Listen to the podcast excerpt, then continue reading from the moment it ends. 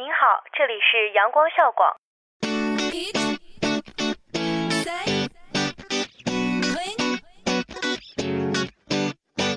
不一样的旋律，不一样的心情，尽在阳光校广。跨境时尚的殿堂，沉浸音乐的海洋，倾听阳光校广。汇聚校园焦点，领略社会百态，感受阳光校广。娱乐无极限，吐槽无节操，玩转阳光校广。这里是重庆邮电大学阳光校园广播台，我在这里，你在哪里？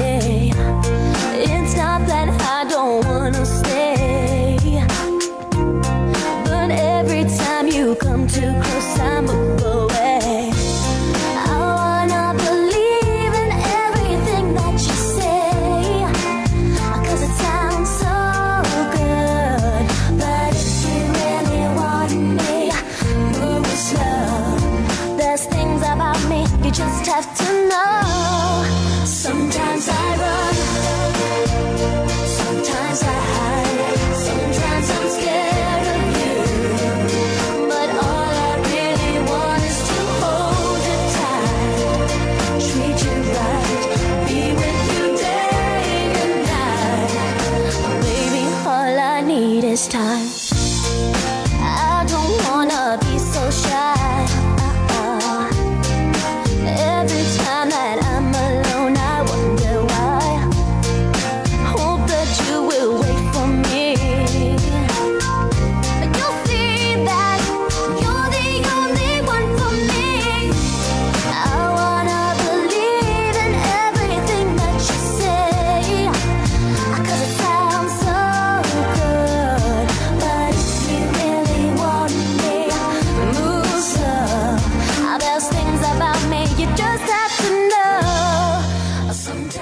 朋友们，大家好，我是主播小婷。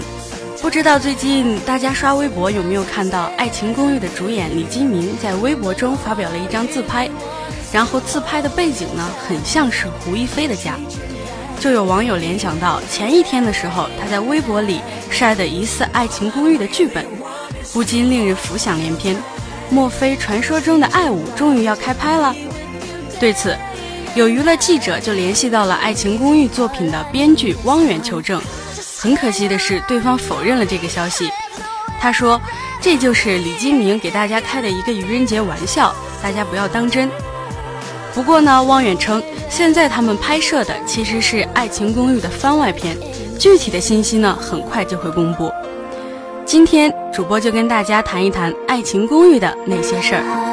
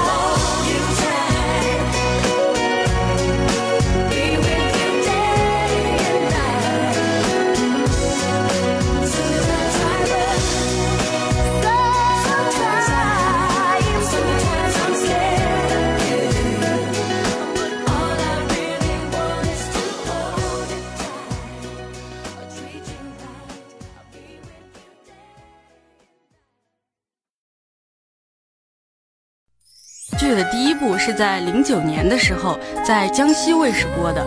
其实当时这部剧刚刚播的时候，没有人想到会火，因为当时那个时代一般都是，呃，像妈妈呀、阿姨这一类的人爱抱着电视机在那儿追着肥皂剧，很少有年轻人会在那里追剧抱着电视机。但是呢，这部剧却不一样，这部剧的收视基本上靠的都是年轻人。这也是这两个主要人物、编剧和导演他们最初的想法，因为他们觉得没有一部剧是给年轻人看的，所以他们就想要拍一部给年轻人看的连续剧。但是呢，他们当时还都是大学生，所以很缺乏资金。那么他们就想到怎么可以又省钱又拍出一部电视剧，然后他们就想到了这样的一部情景电视剧。情景电视剧嘛，就有几个固定的场所，不需要花费很大的资金，所以他们就呃设想着要拍一个这样的戏。然后既然是给年轻人看的，他们就把这部戏命名为了《爱情公寓》。但是刚开始的时候，他们就制定好了剧本，制定好了一系列的问题，就等着有投资方来投资。他们就四处找投资，但是根本就没有人愿意投资这部剧。首先，别人说这部剧题材跟以往的剧都很不一样，这么大胆，这么冒险，他们不敢。其次就是编剧和导演汪源、韦正这两个人，当时还只是在大学里上学的学生，根本就没有什么知名度。唯一拍过的一部戏是我的太阳，但是估计大家都没有怎么看过。所以他们觉得投资这样的一部戏根本就没有利润可得，也没有什么很大的收视，所以没有人愿意投资。怎么办呢？这两个人就想着，既然没有人投资，那我们就自己凑钱来拍。所以他们就东凑西借，终于凑足了钱，把这部剧给拍了。但是拍完之后，又面临一个巨大的问题，就是需要一个播出平台。所以他们就需要联系各个卫视、各个可以播出的平台，但是也没有平台愿意播。他们觉得播这个不会有太高的收视率，没有什么成效。只有江西卫视想着，反正薄利多销嘛，所以江西卫视就播了这部剧。没有想到播完之后反响异常的好。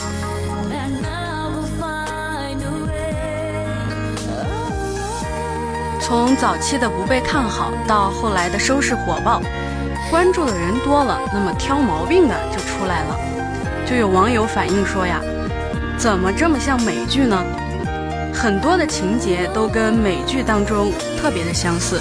比如说刚开场的时候，胡一菲主持的那场婚礼就跟《老友记》的开场十分的相似，并且有很多人物设置都是一样的，很多的桥段都惊人的相似。但其实还是跟美剧相比有着一定的瑕疵，因为美剧跟我们的播出方式是不一样的。美剧属于那种慢工出细活，他们就是每周播那么一两集，然后这两集播出之后，根据网友们的反应，对这些人物的一些看法什么什么的，来进行后期创作的一些调整。但是我们的剧呢，都是全部的拍好之后，在某个平台上每天两集、三集的这样播出。还有一个问题就是这部剧的台词问题。既然是情景喜剧，那么台词就尤为重要。如果台词不够好，那么这部剧就完了。所以，在《爱情公寓》当中，我们可以看到很多精彩的台词，但是呢，就这件事情还闹出了官司。有网友反映说，在《爱情公寓》里有很多台词都抄自网络上的段子，而且是整段整段的摘抄。就有网友拿出《赖宝日记》这本书，《赖宝日记》呢是赖宝在网络上发表的自己每天写的一些段子。赖宝这个人呢，就是一个专门写段子的人。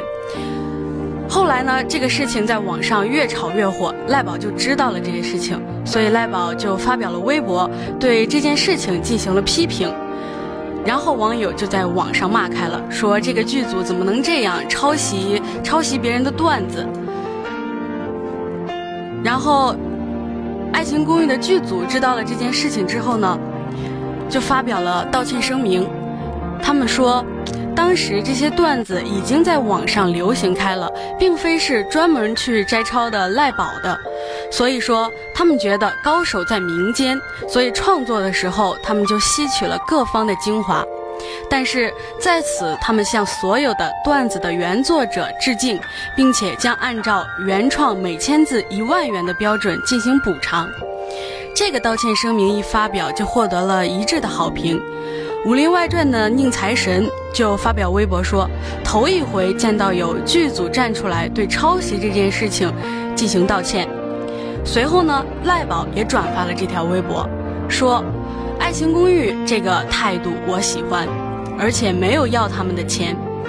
对于赖宝来说，就是你占我便宜行，但是你不能当我是二傻子，至少你应该先跟我说一声，沟通一下。”后来呢，《爱情公寓》剧组就比较重视了这个台词抄袭的问题，所以他们就邀请了一些有能力的段子手加盟，大家有钱一起赚。随着《爱情公寓》这部剧的火爆，《爱情公寓》这本书也开始受到了更多人的关注。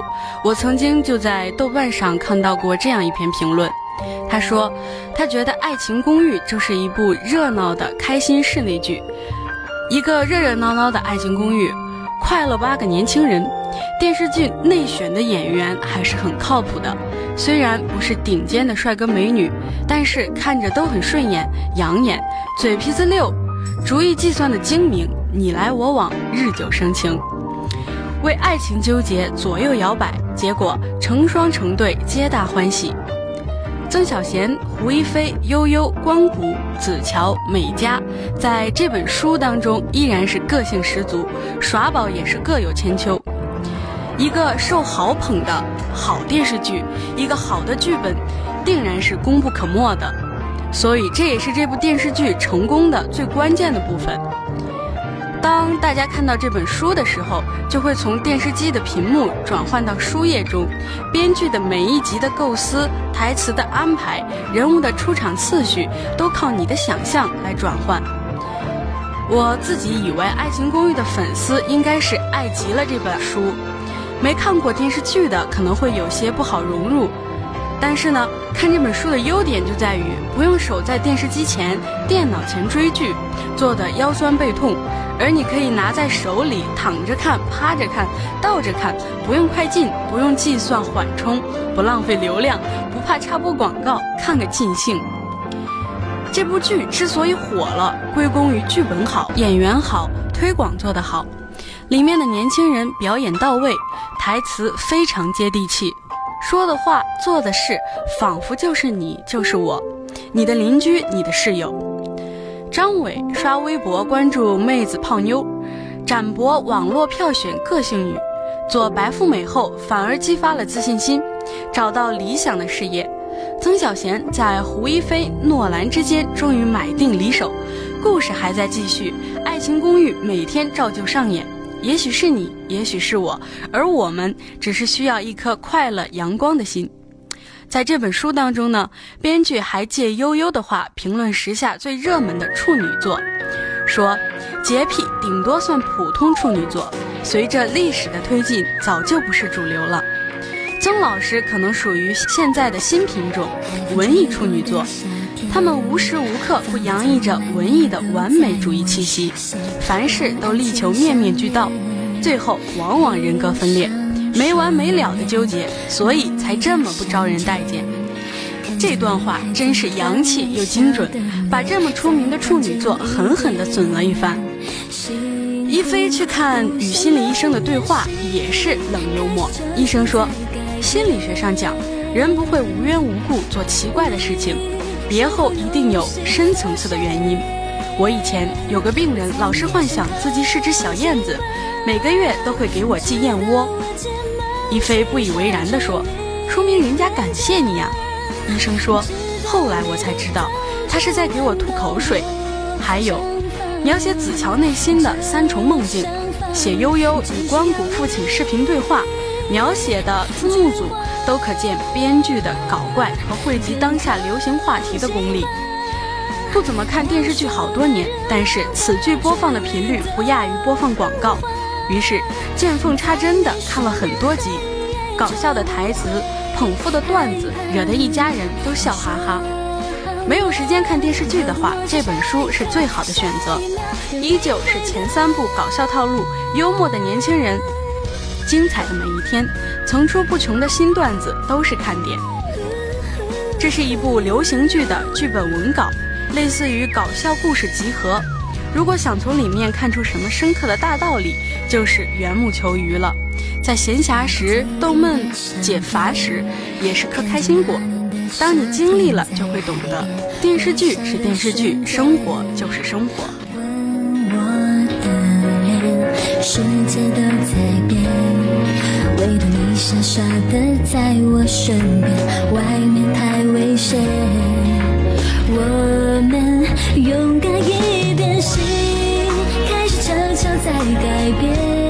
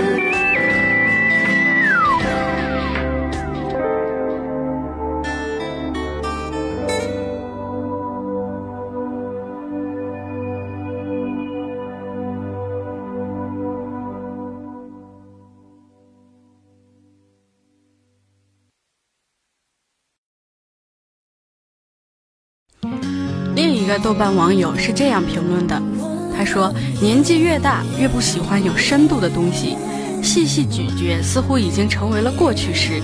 现在的我越来越喜欢快餐文学，每一种文学形式都有它存在的价值。你可以说它肤浅、没营养，或者是一个无厘头的笑话，或者是荒谬的段子。合上书之后，你会大吃无聊，但你不能否认，你读书的时候忍不住的笑声。”而这就是《爱情公寓》存在的意义，何必虚伪的假装高尚？我就是我，一本让你开心的快餐文学。在这本书里，各个角色都太深入人心，导致看书的时候画面频频闪过，和当初看电视剧一样。婉瑜、展博、一飞、小贤、子乔、美嘉、关谷、悠悠，一个一个角色在脑海里活灵活现。不断的将自己带回到当初的剧情，《爱情公寓》已经四季了，从二零零九年开始，已经过去了五年。最开始被大肆批评抄袭《老友记》，最后也慢慢走出了自己的路，把各种笑料融合在剧情之中，让人忍俊不禁。《爱情公寓四》最值得期待的当然是美嘉的回归。当再次看到她的笑脸怯生生地出现在洗手间。不由得想上去抱住他，问他这么多年你去哪里了？都缺席了两季《爱情公寓》了。但无论如何，那个一口盐汽水喷死你的美嘉又回来了，他又出现在《爱情公寓》里，带给我们笑声。展博的离去让我有些心疼。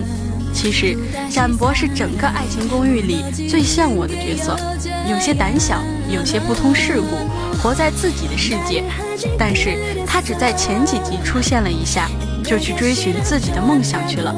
其实，故事里有很多这些鼓励人们勇敢追求梦想的桥段，只不过被淹没在众多的笑料里，不是那么的显眼，让故事升华的很不明显。这是多么让人向往的一种生活！虽然我们可能没有憧憬过那个你爱的人是你家的邻居，但是多多少少都憧憬过那个你爱的人恰巧也爱着你。不过，故事就是为了完成人们无法完成的梦想而存在的。由于这一季号称是《爱情公寓》电视剧的最后一季，于是很多不圆满的事情圆满了，很多暧昧的窗纸捅破了。曾老师和一菲暧昧了四季，打打闹闹，坎坷欢乐，终于说出了爱的真言。故事落幕，很多人依依不舍，一句话道出了《爱情公寓》我们爱《爱情公寓》的原因。最好的朋友就在身边，最爱的人就住在对面。也是因为他在不断的帮助我们圆梦。如果电视里都是家长里短，你周围最真实的生活，那么活在一个每天都是电视剧的世界里的人，谁会打开电视呢？于是我们开怀大笑的同时，也要知道，故事就是故事，认真了你就输了。就像《爱情公寓》一二三四，他们会陪你度过无数开心的夜晚，但关掉电视机。合上小说，你还是要回归到真实的生活中去，区别开，享受他们带给你的快乐，但不要让他们麻痹了你的生活。如今《爱情公寓五》到底还拍不拍？这个话题就像是娱乐新闻的月经贴一样，过一段时间就会冒出来刷点存在感，但每次又都没有确切的消息，真是吊足了大家的胃口。不过呢，在万众期待当中。也有一些反对的声音，就有网友称，自从陈赫离婚了之后，对爱五就没有一点期待了。其实呢，主播当时在看《爱情公寓》的时候，对里面那个渐渐的曾小贤还是挺喜欢的。但是呢，就像网友说的，好男人是曾小贤，而不是陈赫。现在想想，当时陈赫的离婚风波闹得还是挺大的。当时网上流言四起，说他离婚出轨啊什么什么的。当时主播我是实在是不愿意相信这个事情，而且我也坚定的相信这些就是流言，肯定是假的。